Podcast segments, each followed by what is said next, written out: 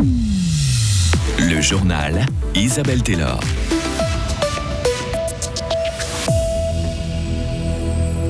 Si de l'eau chaude se trouvait à 3000 mètres de profondeur à Sorens, à Corbière ou encore à Ria, pour répondre à cette question, Gruyère Énergie lance une grosse campagne de mesures dans tout le district des lundis. Les candidats devaient montrer plus de transparence pour la première fois lors des élections fédérales, mais les données sur leur budget de campagne sont difficiles à interpréter selon l'association Lobby Watch. Enfin, vous la sentez vous aussi cette neige qui arrive Et oui, la saison de ski alpin recommence demain en Autriche. Marie Seriani nous explique pourquoi elle parie sur Marco Odermatt pour faire à nouveau des étincelles. Le but de ces mesures, pourquoi une campagne de mesure du sous-sol va démarrer la semaine prochaine en Gruyère. L'objectif est d'évaluer le potentiel de géothermie de la région. Gruyère Énergie a présenté ce projet ce matin. Trois camions vont sillonner 80 km de route et de chemins agricoles. Ils vont envoyer des vibrations à 3500 mètres de profondeur, puis analyser les retours des ondes à l'aide de petits capteurs posés tous les 20 mètres. Jérôme Chablet, géologue au sein d'un bureau d'études spécialisé dans le domaine. On voit qu'il est possible de tricher, qu'il est possible qu'on alors, ce n'est malheureusement pas le bon son. Je vais essayer de vous le retrouver un petit peu plus tard. On va passer à ce projet de centre de stockage inter-institutionnel cantonal à Givisier qui a été mis à l'enquête. Le site réunira par exemple des ouvrages de la BCE, des archives de l'État, du musée d'histoire naturelle ou encore du musée de Charmey. Sa construction nécessitera au minimum un an et demi de travaux. Une demande de crédit sera faite au début de l'année prochaine. Comme le budget est d'environ 45 millions de francs, les Fribourgeois devront voter sur le sujet.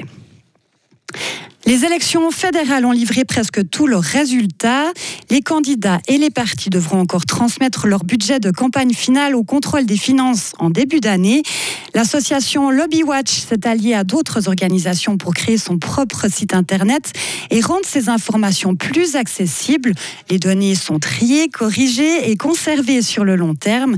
Ces informations sont précieuses, mais le processus pourrait encore être amélioré, selon Thomas Angeli, co-président de Lobby Watch.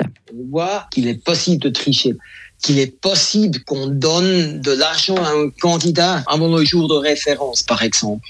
Et puis, euh, il y a que la possibilité de faire des prélèvements pour le contrôle des finances. Comme ça, vous ne trouverez jamais toutes les fautes ou, même les tricheries qu'il y aura dans ces données. Le Nidvaldia est arrivé à Solden détendu. Dès l'année prochaine, les partis politiques représentés au Parlement devront également déclarer leurs recettes et leurs principaux donateurs. La Suisse et la France s'unissent contre les réseaux de passeurs et les personnes qui n'ont pas droit à l'asile. La conseillère fédérale Elisabeth Baumschneider et le ministre français de l'Intérieur ont présenté cet après-midi un plan d'action. Il prévoit par exemple des interventions de la police dans la zone frontalière et des contrôles dans les trains entre les deux pays. La Suisse a déjà conclu des plans d'action similaires l'année dernière avec l'Autriche et l'Allemagne. Sport maintenant, la Coupe du Monde de ski alpin sera lancée demain et comme d'habitude c'est à Solden en Autriche que la saison va débuter. On commencera demain à 10h avec la première manche du slalom géant. Dimanche, ce sont les hommes qui entreront en scène. Et pour notre journaliste Marie Seriani, ce sera l'occasion de retrouver le phénomène, le phénomène Marco Odermatt. Le Nidvaldia est arrivé à Solden détendu, lui dont la préparation s'est déroulée sans encombre. Reste à savoir si le double vainqueur du général de la Coupe du Monde est capable de repousser encore une fois les limites du possible. Lors de la saison 2021-2022, il avait déjà tutoyé les sommets en fêtant 16 podiums, dont 7 succès et surtout une médaille d'or en géant lors des Jeux Olympiques de Pékin. L'hiver dernier, Marco Odermatt a remis ça. Il est même entré dans une autre dimension en récoltant 22 podiums, dont 13 victoires, parachevant son œuvre lors des championnats du monde avec de l'or en descente et en géant.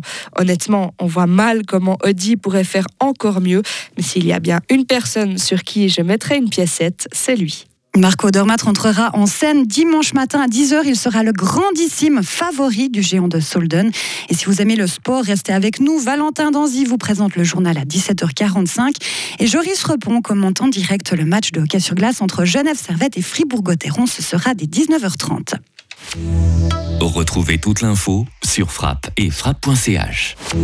La météo avec Helg Agividier, votre partenaire pour la réparation et maintenance en chauffage, sanitaire et ventilation est là pour vous. Helg.ch Le temps du week-end pour ce samedi, le temps sera plutôt bien ensoleillé et doux avec euh, du fun qui va se lever euh, dans les Alpes. Euh, les températures vont indiquer de 15 à 16 degrés pour ce qui est de samedi. Température encore plus élevée pour dimanche avec un maximum de 17 à 18 degrés avec du soleil et des nuages. Une nouvelle dégradation est annoncée pour lundi après-midi avec des averses.